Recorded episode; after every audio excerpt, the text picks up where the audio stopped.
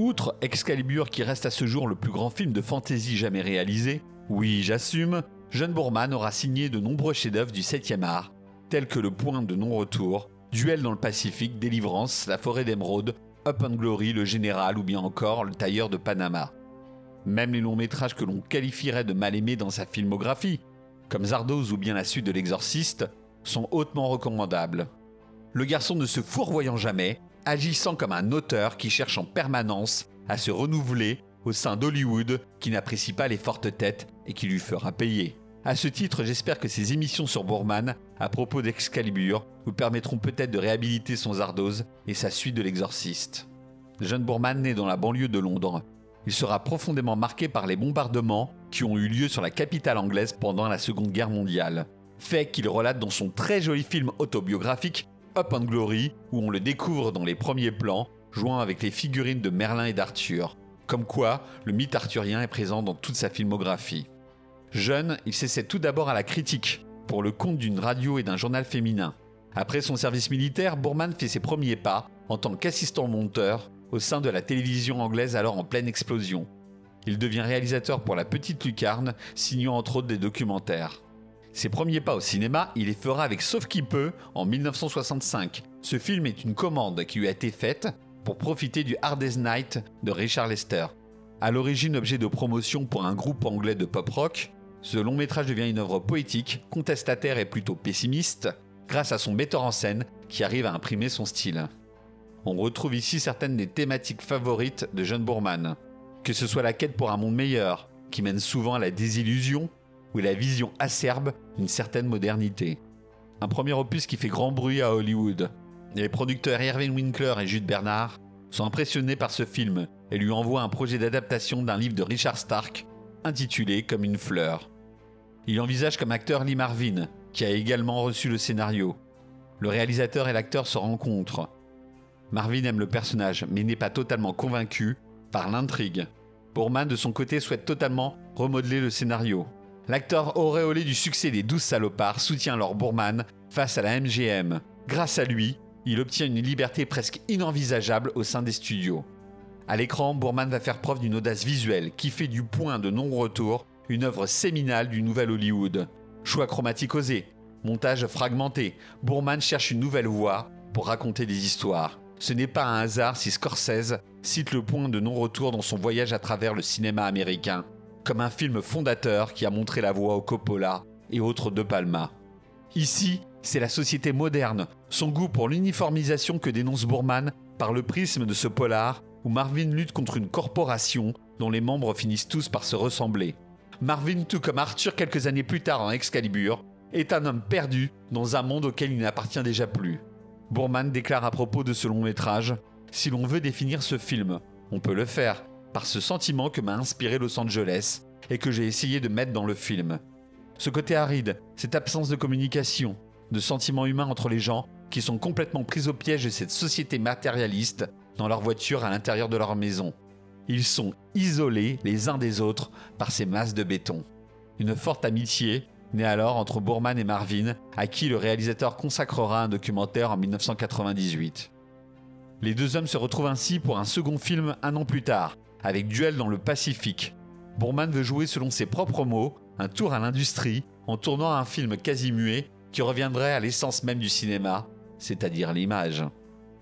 Duel dans le Pacifique met en scène un militaire américain et un militaire japonais perdus sur une île pendant la Seconde Guerre mondiale. Pour jouer l'opposant nippon face à Lee Marvin, l'immense Toshiro Mifune est engagé sur la demande de l'acteur américain. Le choix n'est pas anodin. Ancien combattant, Marvin souhaitait un acteur qui avait participé également au conflit dans le Pacifique. Avec seulement deux comédiens à l'écran, qui n'échangent pas un mot pendant une bonne partie du film, Duel dans le Pacifique ne rencontrera pas forcément son public. C'est pourtant une œuvre essentielle où Bourman développe ses thématiques. La nature, comme dans la plupart de ses films à venir, y joue un rôle essentiel. Pas forcément présentée comme chatoyante, souvent rude et dangereuse, elle met à l'épreuve les hommes. Elle finira néanmoins par rassembler les deux militaires, débarrassés des oripeaux de la civilisation, qui les poussent à entretenir le conflit entre eux. Qualifié souvent de romantique sceptique, John Bourman sait néanmoins ce que cache le cœur des hommes, comme le souligne la fin du film. À ce titre, la conclusion voulue par le réalisateur était plus acerbe. Bourman, dans son film suivant, nous propose une fable avec Léo The Last mettant en scène Marcello Mastroianni pour le compte de la United Artist. Un long métrage quasi inconnu, alors que le film a reçu le prix de la mise en scène au Festival de Cannes. Très difficilement trouvable, Léo The Last, Léo le Dernier, compte déjà l'histoire d'un roi déchu bien avant Arthur. Installé en Angleterre, il observe à la longue vue les quartiers environnants. Bientôt, son attention dérive vers le quartier Black, qu'il voit aussi de sa fenêtre. Il décide alors d'aider Salambo Mardi, une jeune prostituée. Avec Léo The Last, Bourman continue dans l'expérimentation au niveau formel. Sa forme épousant les tentatives stylistiques de son époque, avec une attention toute particulière accordée au son qu'il s'amuse à désynchroniser. Enfin, il alterne les genres dans certaines séquences, passant du merveilleux à un réalisme assez cru. Comme il le fera pour Zardoz et Excalibur, il se joue des mythes, ne s'interdisant pas d'inclure une certaine trivialité quand il aborde le merveilleux. Léo The Last est malheureusement un échec commercial, mais son prix à Cannes lui offre une certaine reconnaissance. Bourman souhaite alors réaliser un film sur Merlin, mais Unité d'artistes refuse. Mais lui indique qu'elle a acheté les droits du Seigneur des Anneaux, dont elle ne sait que faire. Il se lance alors dans l'écriture du projet. Le film, selon ses commanditaires, doit durer 2h30 et compter un entracte. Bourman se retrouve alors à condenser les 1000 pages de l'œuvre de Tolkien en un seul long métrage. Pour écrire le film, il s'associe avec Rospo Pallenberg, qu'il vient de rencontrer à New York. Celui-ci officie en qualité d'architecte, mais rêve de devenir scénariste.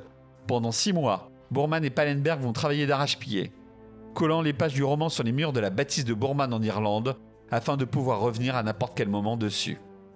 Le résultat de leur collaboration est un script de 150 pages, pensé pour les moyens techniques de l'époque, grâce à l'aide de différents directeurs artistiques qui leur ont indiqué ce qui était faisable en matière d'effets visuels. Malheureusement pour Bourman, le scénario sera refusé par United Artists. Il faut savoir que ses commanditaires de l'époque avaient été renvoyés entre-temps du studio. C'est à peine si United Artists se rappelle lui avoir commandé un script. De toute façon, le studio ne se portait plus très bien et n'était pas prêt à faire de lourds investissements sur un film avec des elfes. À ce titre, les productions sorties cette année-là par United Artists, comme Léo The Last, justement signé Bourman, n'avaient pas du tout rencontré leur public. Enfin, il faut savoir qu'à l'époque, l'heroic fantasy était mal considéré par la plupart des cadres d'Hollywood. Bourman, échaudé par ce refus, essaye bien de vendre le projet à la Warner ou Disney. Mais il trouve à chaque fois porte close.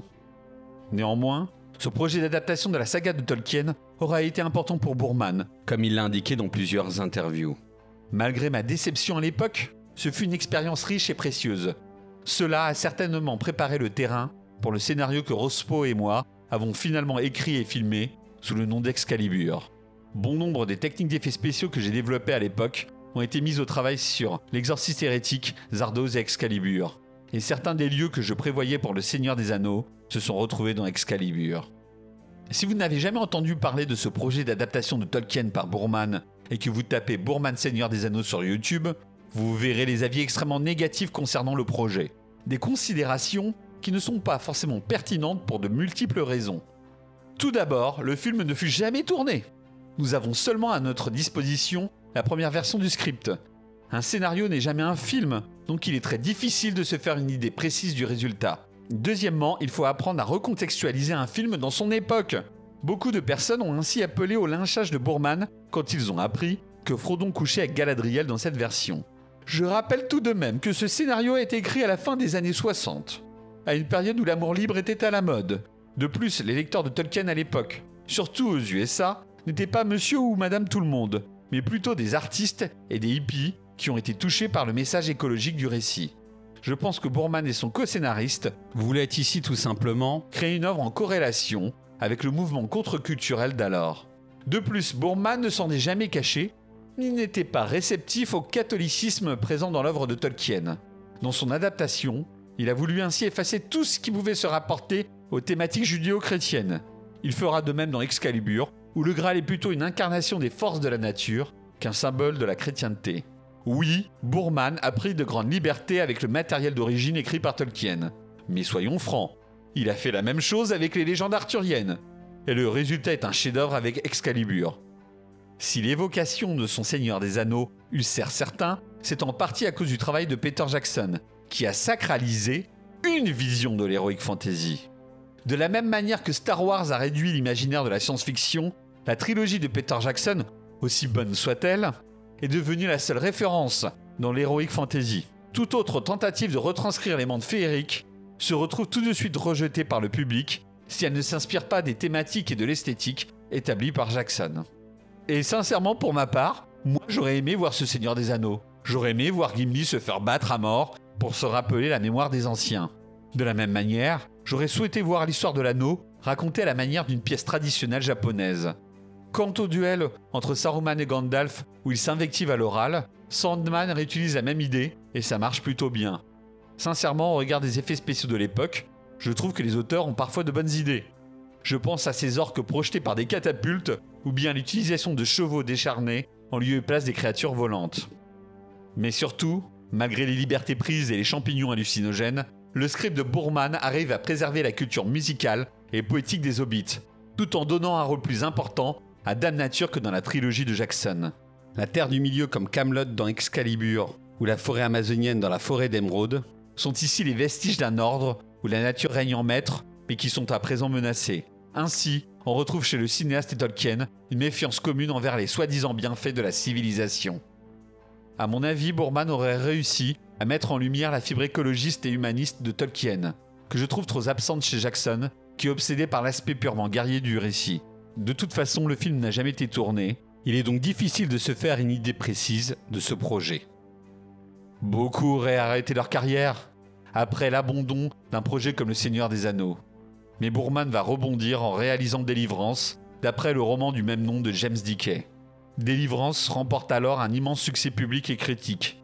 Il est alors le roi d'Hollywood. Mais ces deux films suivants, Zardoz et L'exorciste l'hérétique, le mettront au banc de la cité des rêves. L'homme n'abdique pas et s'attaque alors à un projet personnel. La réalisation d'un film autour du mythe arthurien mettant en scène un certain Merlin. Mais ceci est une autre histoire que je vous conterai dans un prochain épisode.